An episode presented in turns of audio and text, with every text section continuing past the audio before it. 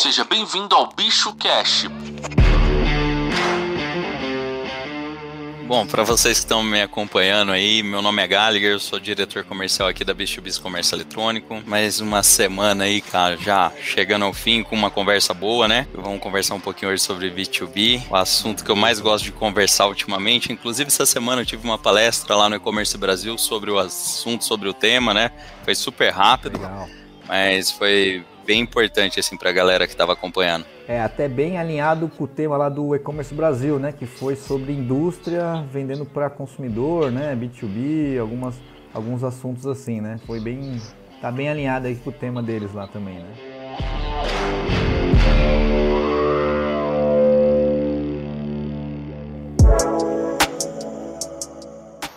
Então, galera, aqui explica pra galera aqui que é B2B, B2C, só pra alinhar todo mundo. Cara, basicamente assim, B2B é sempre que dois CNPJs estão fazendo uma transação entre eles, né? B2C é quando um CNPJ está transacionando com um CPF. Pura e simplesmente é isso, né? Só que é claro que cada negócio envolve uma complexidade diferente. Então, se a gente está falando de B2B, onde uma empresa vai transacionar com outra empresa, ela tem uma complexidade à parte, e quando uma empresa vai transacionar transacionar com CPF, ela tem outro tipo de complexidade. CNPJ transacionando com CNPJ, que é o B2B, que é o que nós vamos conversar aqui hoje, é, engloba uma política muito ampla, né? Muita gente acredita que o grande lance é que quando a gente começa a tratar assim do, do B2B é que a gente precisa entender primeiro o mecanismo da empresa que está se propondo a fazer uma comunicação, está se propondo a transacionar online, né? O B2B ele acaba se tornando realmente muito complexo, porque ele tem que atender todas essas particularidades, todas essas variáveis da empresa, né? Então isso é fundamental para fazer o negócio acontecer com excelência. Ô Gallagher, então assim, quais são as principais diferenças um e-commerce que vende direto para o consumidor, que é o B2C, e do é, e-commerce B2B, né? Quais assim, o que, que difere na prática, que, quais são as principais mudanças é, acho que primeiro questão de comerciais, né, e depois de sistemas. O que, que você acha em relação a isso? Primeiro passo é assim, quando a gente está transacionando com o CPF, normalmente dentro do B2C, né, a empresa, ela, a quantidade de SKU normalmente não tem tem um limite de compra, você está disposto a vender um produto fracionado, você não tem uma venda com grade. Então, o processo de layout e usabilidade de uma plataforma de B2C ela é completamente diferente de uma B2B. Não tem nada a ver uma plataforma com a outra, né? Então, quando você tem uma loja virtual que é um, que é um B2B e você vai vender, por exemplo, você é uma indústria e está vendendo, é, o primeiro ponto que você tem que pensar é que esse cara que vai estar tá comprando de você, ele vai fazer uma compra por grade, ele vai estar tá comprando mais de um item, o processo de navegação ele tem que ser voltado para essa galera. Normalmente envolve uma recompra muito grande, os métodos de pagamento é diferente, os grupos de clientes são diferentes, então é, é tudo diferente, cara. Eu acho que se a galera não sabe que é uma grade, eu acho que a galera tá na live errada, né? Não sei que a galera tá, tá, tá, tá, querendo entender o que, que é um B2B, né? Mas para aquela galera que tá aí de curioso e tá tentando entender um pouco mais sobre esse ecossistema do B2B, é, vamos tentar elucidar um pouco mais, né? Imagina que você é um, sei lá, você é o dono da indústria que vende calçado. Então, quem está vendendo calçado vende o calçado pelas numerações e variações de cores, né? Variação de tamanho e cor. Dentro de um e-commerce tradicional, você vai lá e escolhe um, normalmente um único par de sapato, né, para adicionar dentro do seu carrinho. Né? Então, você fala, eu gostei é essa e o tamanho que eu quero é esse. A pessoa que vai comprar não vai comprar um, um único par de, de sapato e também não vai comprar uma única cor, né? Às vezes você pega ali, sei lá, uma, loja virtual B2B da Havaianas, como é que deveria funcionar? O cara entra lá dentro, ele tá vendo aquele modelo, ele tem 10 cores daquele modelo e ele tem uma variação de 10 tamanhos. Para facilitar a vida de quem tá participando do processo de compra, em vez da pessoa entrar uma cor por cor, escolher o tamanho e tudo mais, você já deve permitir que a pessoa do outro lado, que é o lojista, ele já escolha a quantidade que ele quer de cada par, né? Então fala, eu quero cinco pares desse, dez pares desse, tais cores, assim, assim, assado, e adiciona todos esses itens dentro do carrinho de uma única vez, né? De uma com um único clique ele já adiciona tudo. Imagina que esse cara, ele já comprou dentro desse e-commerce e que ele quer replicar o pedido anterior. Então o cara tem lá, sei lá, 100 itens no pedido anterior, ele quer entrar e replicar para acelerar a vida. Então quando a gente começa a falar de B2B, a gente não está falando de um e-commerce onde ele tem uma necessidade de convencer, quer dizer, até tem em alguns momentos, né? Mas normalmente o lojista quando ele entra dentro de um B2B, ele já sabe muito bem o que ele quer. Então ele não vai ter uma dificuldade desse processo de compra, né? O cara vai entrar lá, ele sabe que ele quer, coloca dentro do checkout e finaliza a compra e tudo mais. E aí, na hora que finaliza compra, uma das coisas que acontece muito dentro do B2B, o método de pagamento nem sempre é online. Tem B2B que é online? Tem. Mas tem muito B2B que quem emite toda a fatura, todos os métodos de pagamento é direto o RP da empresa, né? Então, quem coordena o e-commerce B2B normalmente é o RP, porque o e-commerce ele vai se adequar às particularidades da empresa, né? Então o e-commerce ele vai replicar todo o modelo de negociação que essa empresa já tem dentro do modelo do físico, né? Então a gente vai pegar o uhum. modelo do físico, a gente vai digitalizar essa operação vai fazer as integrações e automatizar todos os processos. Então, o processo de B2B é justamente esse: é criar todo o processo de automação comercial para trazer essa tão sonhada capilaridade, né? Diminuindo é. É, a dependência que essa indústria, que esse distribuidor, ou que esse cara que está trabalhando no atacado tem do time comercial, né? Então isso vai trazer uma capilaridade comercial muito grande para essa pessoa. É, e também tem a questão da indústria, às vezes não quer vender produtos picados, né? Ela faz lá um lote de tamanho 33, 34, 35, 37, 38, né? E aí ela não quer vender picado, ela quer vender o lote fechado, né? O não, muito na moda. É, ela não tem nem capacidade, né? Normalmente a indústria. Cara, o cara fala assim, meu, eu não tenho tempo para ficar aqui é, escolhendo calçado para esse cara. Se esse cara quiser, ele vai comprar minha grade fechada. Você entendeu? Ele quer quantas grades desse tal item. Eu quero comprar duas grades de tal item, entendeu?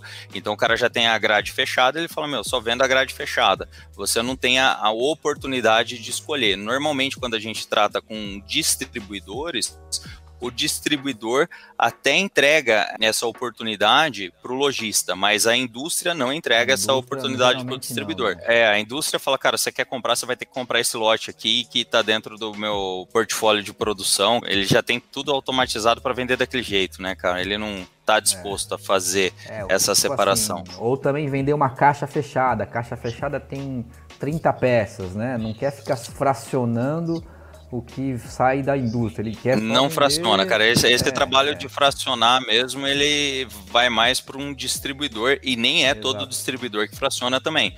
Dependendo do tamanho do distribuidor, o distribuidor também fala, cara, não vou fracionar. E ele monta outras grades e revende isso de uma forma, é óbvio, otimizada, né, para o lojista, mas hum. ainda não é como o lojista gostaria de comprar, né? Se o lojista pudesse, ele compraria só a curva A.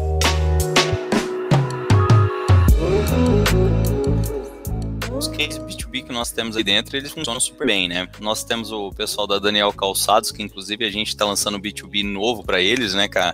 É um cara que voa aí, é, é representante da. É um distribuidor da Grendene. Cara, meu, tá bombando, tá super legal o B2B dele e a nova versão agora que a gente está lançando tem um monte de recursos a mais aí também. E aí como é que funciona lá? Tem algum tipo de pedido mínimo? Como é que funciona pagamento? Explica aí pra galera como é que é o processo normal desses e-commerces B2B? Cara, é complexo. Quando a gente começa a tratar de B2B, é, é importante primeiro a gente estar tá acompanhando a empresa, né, cara? Então, assim, entendendo as particularidades da empresa. Não tem como a gente falar, ah, eu, eu entrego um B2B sem antes entender o que, que a gente está entregando e para quem que a gente está entregando, né?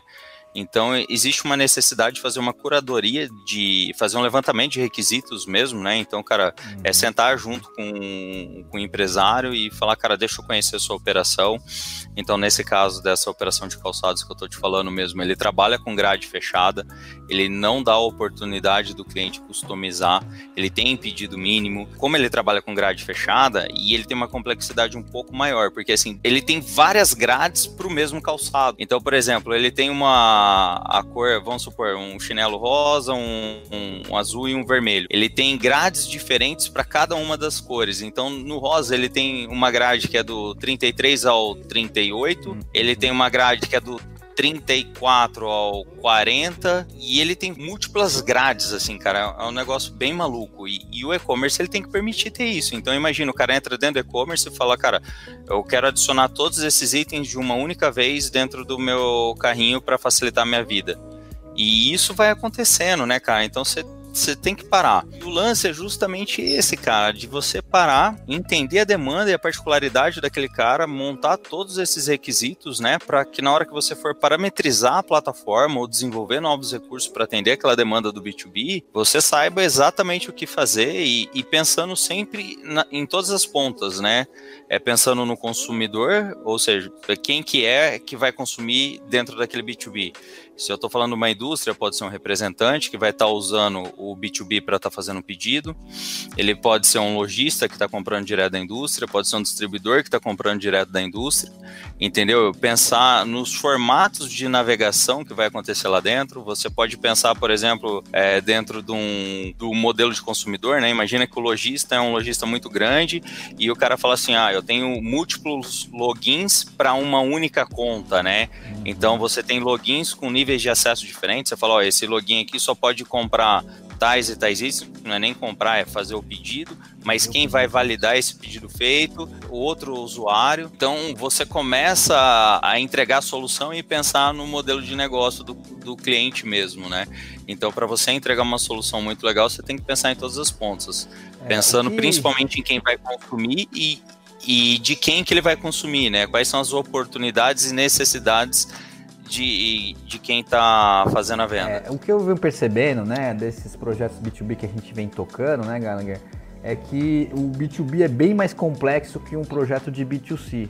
E aí, o que às vezes as, as empresas até não estão nem preparadas ou nem pensaram ainda, como que vai ser esse processo. Eles estão muito mais pensando que vai ser só o sistema, mas não, vai Eles acham que é um e-commerce normal, né? É, é. É, eles acham que é um e-commerce onde tem um grupo de cliente com um preço diferenciado. Ele não pensa em cálculo de imposto, ele não pensa na regra do negócio como um todo. O cara ele não entendeu que aquilo realmente é uma ferramenta é, de evolução da empresa dele, né? O processo de digitalizar a operação dele, é, é um processo de transformação digital mesmo, né? Pegar tudo aquilo que ele está dentro do analógico, precisando de uma infinidade de vendedor, precisando passar status de pedido, precisando é, passar um monte de reporte, sendo que a própria plataforma começa a ocupar esse papel lá dentro da operação deles, né? Então esse processo de automação exige uma necessidade muito grande, né? Nem as empresas, nem as equipes, por vezes, nem os fornecedores de solução também não sabem aí direito o que, que,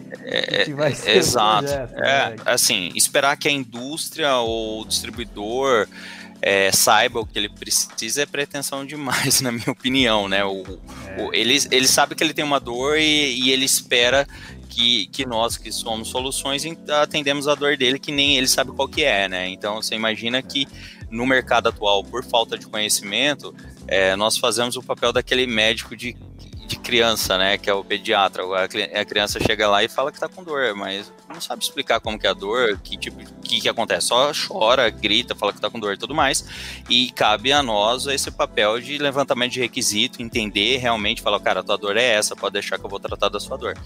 O que acontece é que tem muito médico, que são os fornecedores de tecnologia, que eles não fazem um papel investigativo, eles simplesmente, ah, não, isso daí é uma é virose. virose. É Entendeu? É. Ele não foi, é uma virose, ele trata tudo como se fosse uma virose, né? Então ele tem preguiça ou não tem conhecimento necessário e ele se propõe a atender uma demanda que ele não está preparado para atender, né? Quando é. acontece isso, muitos negócios morrem na praia, né? Trazendo para o universo do paciente, você trata um paciente errado que está com uma infecção grave, como se fosse uma virose qualquer, você mata o paciente. E é isso que é. acontece também no âmbito da tecnologia, né? Muita, muitos sonhos, muitas oportunidades são assassinadas por não ter uma pessoa especializada para entender a real necessidade daquele caso e fazer com que aquilo aconteça de forma eficiente. É, e eu venho percebendo que é muito assim, as empresas estão muito ansiosas implementar uma solução, mesmo sem saber direito o que, que vai ser. E aí, de, durante o processo, começa a perceber que tem algumas coisas que não foi muito bem pensada. E aí, lá na frente, quando quiser mudar isso aí, vai ser muito mais difícil que, que você mudar logo no começo, né? Então, o que eu venho percebendo desses projetos é que a gente precisa conversar Exato, é, muito é, mais com o é cliente lance... antes de começar, né? É, planejar melhor, né? Exato, é aquele lance de planejar. E o cliente ele tem que entender que isso também gera custo, né? Normalmente, com quando certeza. você vai atender um cliente, o cliente ele quer que você venda o produto para ele e que antes de vender o produto você entregue uma consultoria de forma gratuita. O cliente ele tem que entender que a partir do momento que você parou para raciocinar no modelo de negócio dele, você vai montar uma RFP para você simplesmente elucidar todas as dúvidas, montar um escopo, montar um, é, na verdade, você vai fazer um papel que ele deveria fazer, ele não tem condição de fazer, mas ele tem que pagar por isso, né? Você vai entrar, na verdade, com uma consultoria, ajudar o cara a desenvolver um todo o lance que ele precisa, né, cara? Aquela documentação inicial para que você possa orçar. Agora, fazendo uma outra analogia, Hoje, no mundo da tecnologia, mais especificamente no B2B, quando o cara fala eu preciso de um B2B, preciso transacionar, é, imagina que você fala, eu preciso construir uma casa, e você vai até uma empresa de engenharia e fala, eu quero construir uma, uma casa, quanto que é? Você não tem um projeto, você não sabe qual é o terreno onde você vai construir, boa, boa você, não, você, não, sabe quantos quartos você tem, você não passou nada da sua necessidade, você não pensou em acabamento, você não pensou em nada. Você simplesmente fala, quero construir uma casa, quero construir um prédio legal aqui, não sei o que e tal, quero construir um prédio. O cara fala assim, ah, beleza, vamos construir. Aí o cara fala, quanto quer? É, mas aí, tipo, quantos quartos, quantos banheiros? É, quantos... daí você fala assim, cozinha, qual, vai, ser o fluxo de pessoa? O cara não sabe é. nada, entendeu? Então, assim, o primeiro passo quando você vai querer construir alguma coisa dentro uh, de uma engenharia tradicional que a gente conhece, você monta um projeto. Você monta um projeto arquitetônico, você monta um projeto estrutural, você monta um projeto hidráulico, você monta todos os projetos elétricos, você monta todos os projetos primeiro. Você sabe onde você vai construir, você faz uma análise daquele solo para você saber qual que é o tipo, é, qual que é a necessidade daquele solo, né, para você fazer a, a fundação. Você, você estuda todo o ambiente e você fala, não, beleza, então agora que você está com todo o seu projeto pronto, você tem a capacidade de orçar quanto que vai custar esse projeto. E a galera fala assim, ah, quanto que é um B2B? Aí, aí você sabe aquele cara que tá famoso na internet? É, a gente tem que devolver as respostas assim, né? Colocar foto daquele cara, sabe aquele cara que faz assim, né? Chega lá e faz assim pra galera. Lá, né? É, é isso, isso. Você pega aquele cara que faz assim, você, você tem que devolver o orçamento pro cara assim, né? Tipo, não sei, porra. Você tem que falar para mim o que, que você você está querendo, qual que é a sua expectativa. Eh, se você não sabe o que você quer nem a sua expectativa, eu estou disposto a entender o que você precisa, como você precisa. Porém, isso envolve um custo, porque eu vou ter que entrar com consultoria, planejamento estratégico, tal, tal, tal. Então, a galera da tecnologia tem que começar a mudar um pouco essa cultura para que a gente valorize mais o nosso trabalho e o cliente entenda o valor que a gente está entregando, sabe? E uma coisa que acontece muito é que quem vende hoje não sabe o que está vendendo e quem está comprando não sabe o que está comprando. E aí chega no, no final, cara, tem um problema absurdo. O cara tá usando uma plataforma da, se eu não me engano, é Oracle ou alguma dessas plataformas muito grande, foi contratar um B2B e tudo mais. A gente não pode esperar que o cliente saiba tudo que ele precisa, né? É, mas os caras venderam para ele um negócio que nem sabe que os caras venderam e tá com um monte de problema.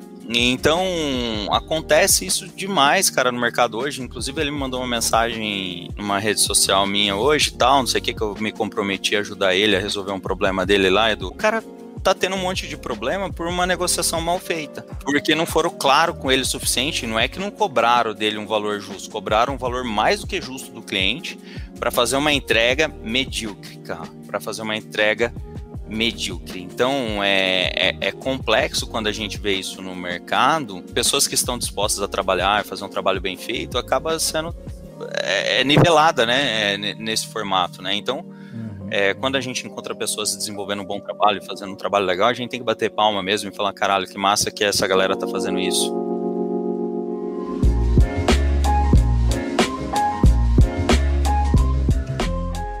Qual que vai ser o resultado de uma casa se você não pensa muito bem no projeto, não estuda muito bem, não define todos esses detalhes. Então você vai construindo e vai parecendo um puxadinho ali, e aí fica. É, não, é só puxadinho, cara. E, e é. Não, aí não funciona. Você e perde toda funciona, a funcionalidade, trazendo isso pro universo do código. O cliente do Edu lá tava falando comigo falou: Puta, cara, mas a tecnologia dos caras é muito ruim. Eu falei: Não é que a tecnologia é ruim. A tecnologia dos caras é animal, é bom pra caralho O problema foi que a implementação foi mal feita, a parametrização mal, mal feita, não foi feita uma documentação decente, não foi feito um levantamento, uma análise de requisito, a pessoa que te vendeu não sabia o que estava vendendo e te entregou uma porcaria. Mas daí é igual você olhar para uma casa super mal feita e falar que o material é ruim. O material usado é, pode ser de primeira qualidade, o cara pode ter o melhor ferro, pode estar tá tudo top, mas o restante das coisas, a implementação foi mal feita, né?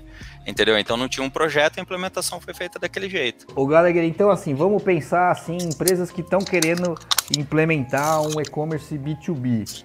Como é que você acha que deve ser os passos assim para a gente conseguir ter um, um projeto bem é, implementado? O que, que você acha disso aí? O primeiro ponto é fazer um levantamento real de de todas as necessidades do projeto, né? Então é você parar, fazer uma análise completa mesmo do projeto como um todo, é, você ser sincero e honesto a curto, médio e longo prazo, você analisar todas as expectativas, conhecer muito bem o sistema que esses caras usam também, o RP, porque é, muita coisa precisa estar tá integrada, precisa estar tá comunicando, você precisa automatizar vários processos dentro do RP uhum. e trazer muitos recursos do RP para dentro da plataforma de e-commerce e levar muitos recursos da plataforma de e-commerce para dentro do RP.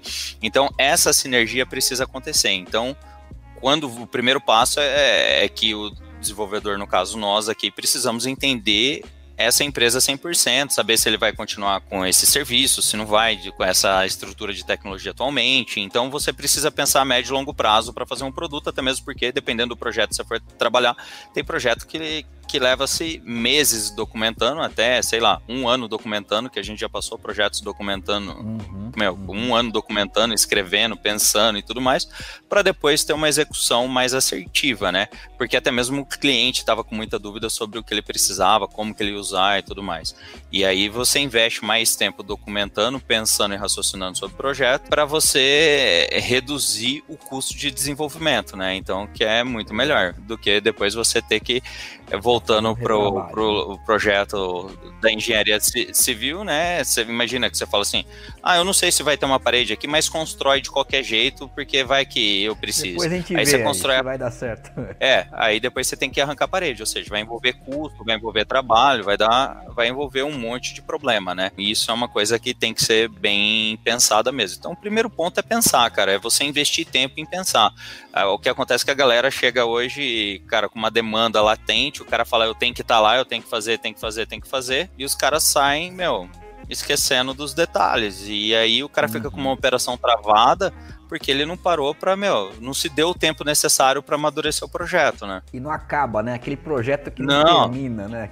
É, na, na, verdade, quem vive de e-commerce nunca vai acabar, né? Porque ele sempre vai evoluindo. O problema é que você não sabe nem, tipo, aonde o cara não sabe que ele comprou. Então ele sempre acha que tá faltando coisa. Então, se você tem uma documentação muito bem feita, uhum. o cara pega e fala assim: não, beleza, a primeira entrega teve, tá satisfeito, agora levantei uma nova necessidade, que é natural também, tá na. Você perceber que você tem uma necessidade diferente daquela que você planejou inicialmente. O, o, problema, e voltando de novo para aquele exemplo que a gente está sempre usando aqui, que é da construção. Imagina que você pensou em todos os detalhes no papel, fez todos os projetos da sua casa e tudo mais. Na hora que você mudou para dentro da casa, você fala, cara, esse banco é um aqui. quarto ele maior, tá... né? Sei lá. É. É que, não, é, um quarto maior é muita mudança, mas eu acho que não é nem esse é. o caso. Mas sei lá, você fala, não gostei desse papel de parede, eu quero trocar. E assim, Gallagher, o que, que você acha?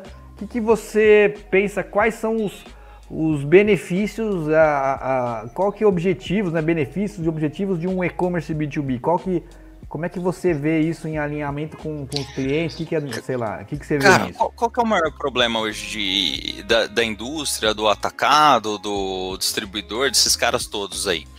O problema desses caras é puramente a parte de capilaridade comercial deles, né? Então, em determinado momento, a indústria pode se tornar refém de um distribuidor muito grande. Eles se sentem muito acuados, né, por uma dependência muito grande de uma relação comercial já pré-estabelecida. A partir do momento que entra o B2B no meio da jogada, não é que ele vai desfazer esses relacionamentos, né? ele vai se tornar menos dependente, ele vai trazer essa autonomia comercial para dentro do modelo de negócio dele. Às vezes esse cara tem um time comercial é, que faz, sei lá, o time comercial do cara entrega para ele 90% do resultado da operação. Esse cara tá refém do time comercial dele. Demora até ele refazer. Não que ele seja refém 100%, ele vai trocar o time quando acontecer, mas uhum. é, é, é ruim pro empresário ele depender de pessoas para executar um processo que às vezes um, um software executaria até mesmo muito melhor. Então tem muito vendedor que ele não vai fazer venda, ele vai tirar pedido que é o que acontece muito dentro da indústria, do distribuidor. O cara tem um portfólio de produto gigantesco e o cara vai estar tá ali tirando pedido.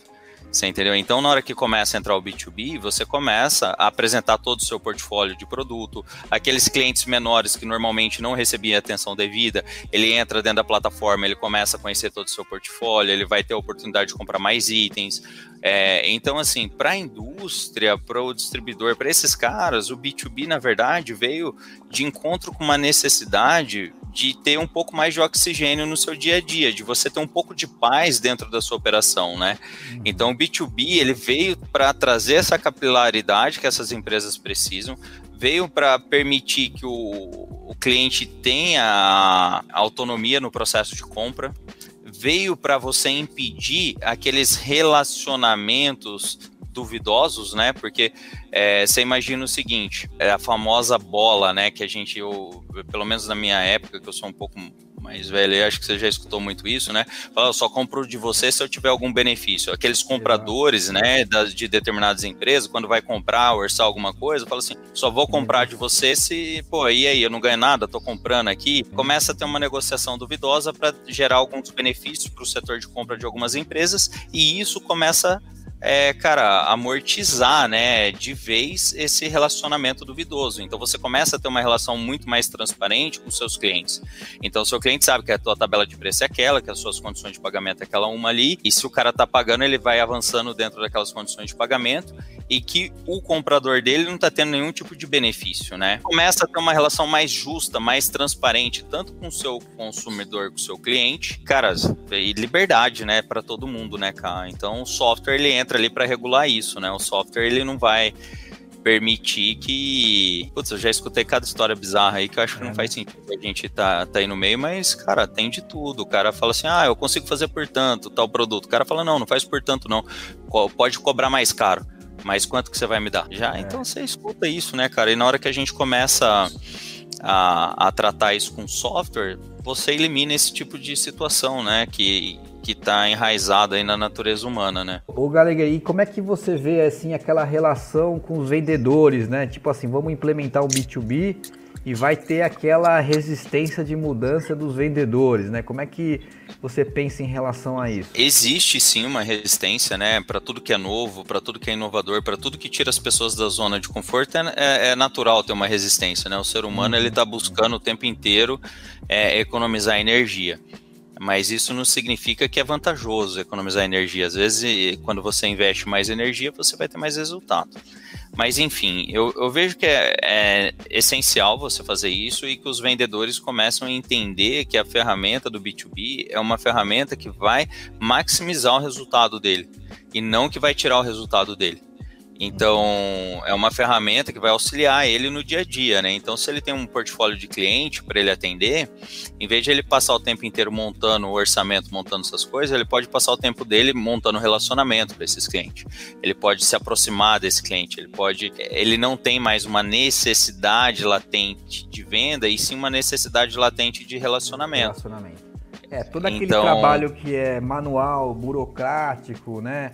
O software faz, gerar, cara. Gerar um pedido, mandar é, é, onde é que está o produto, onde é que está o pedido, já foi faturado, não já foi faturado, né? Já foi Exato. pago, já não foi pago, né? Então isso consegue ser administrado direto pela plataforma e, e, e vai realmente o vendedor, né? Eu acho que aí ele tem que gerar mais valor para o cliente daí, né? Vai, vai começar a, a, montar relacionamento, vai pensar mais em estratégias de venda, né? Conversar com mais clientes, né? Eu acho que tempo o vendedor ele vai deixar de estar tá preocupado com a venda e ele vai se tornar mais um agente de relacionamento, um agente que vai multiplicar o resultado desse cliente, né?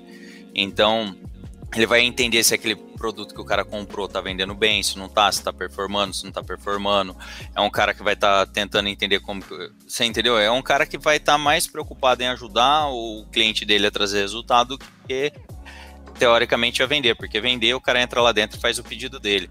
Ele pode também, eventualmente, tirar pedido, fazer tudo isso e tudo mais, mas o, o, os papéis eles começam a ter um novo formato. É, eu acho que até para a indústria, né, para a empresa que está com B2B, ele até diminui um pouco a, a dependência daquele vendedor, né? Ele consegue é, diminuir um pouco a dependência desses caras, né? Que estão lá. Exato, assim, cara, né? exato. Você tem liberdade dentro do processo comercial, né? O B2B ele veio para trazer essa liberdade e transparência para todas as partes envolvidas no meio da transação, né? Ele traz liberdade, transparência, ele ajuda você a criar um programa de gamification para você estimular as pessoas a comprarem mais. Cara, é essencial, né? Você, você tem uma plataforma, o B2B, na verdade, ele se torna muito uma plataforma de relacionamento também, né, com o seu cliente. Ter um B2B é fundamental, cara. É fundamental hoje para uma indústria, distribuidor, seja para quem for a pessoa que não estiver enxergando o B2B como uma necessidade, ela tá muito errada no que ela tá fazendo,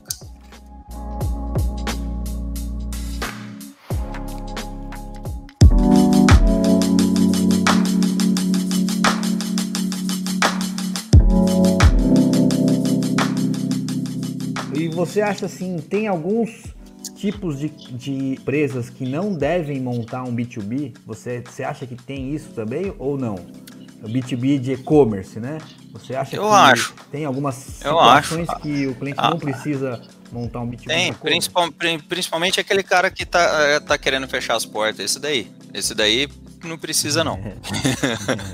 Aquele um que fala, cara, cansei, tô, tô entregando o jogo, esse tá cara, é, esse cara aí é o, tipo de cara que não precisa. Mas assim, por exemplo, é uma empresa que vende muito pouco. Por exemplo, tem poucos pedidos no mês. Você acha que ainda assim é válido? Ou isso é uma questão de. Principalmente para esse cara que tá vendendo pouco, né?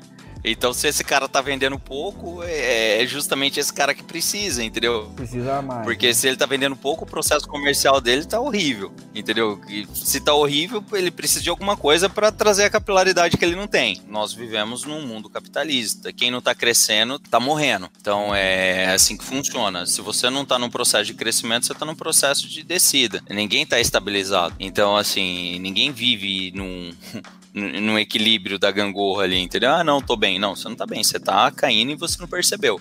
Esse é o lance. Então, se o cara que é da indústria, ele não tem essa ambição, ele tá fora do negócio. É. Ele não tá nem fazendo a função social da empresa dele. Porque se você tem uma empresa, sua empresa justamente foi feita para crescer para você, cara, para você ter mais pessoas trabalhando com você, para você gerar mais emprego, para você movimentar mais riqueza na economia. Quem é empresário tem a obrigação de crescer. Se você abrir um CNPJ, você tem a obrigação de cumprir com, com o papel social do CNPJ. Você vai gerar mais imposto, você vai gerar mais riqueza, você vai movimentar a economia, você vai contribuir com o crescimento da sociedade.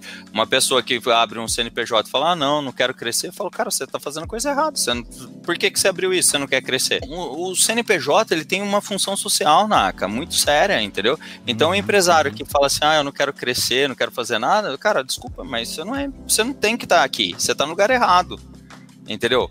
Quem é empresário, ele tem a função social dentro do negócio dele, seja qual for, pequeno, médio, grande, gigante.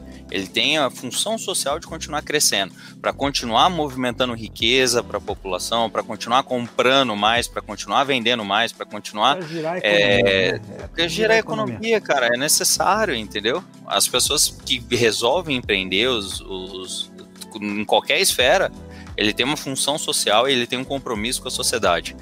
Não existe nada mais socialista do que você ser capitalista. Você entendeu? Porque é, o, o, não existe, na minha opinião, cara, nada mais socialista do que você ser capitalista, porque o que vai fazer você cumprir sua função social é justamente você se propor a crescer.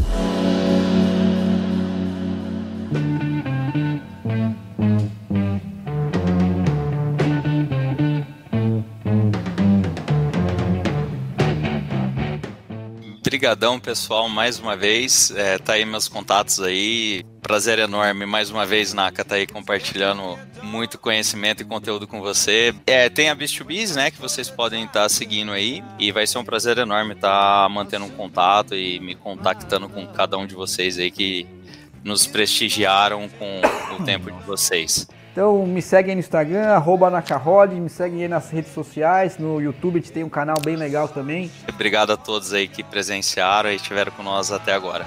Muito obrigado.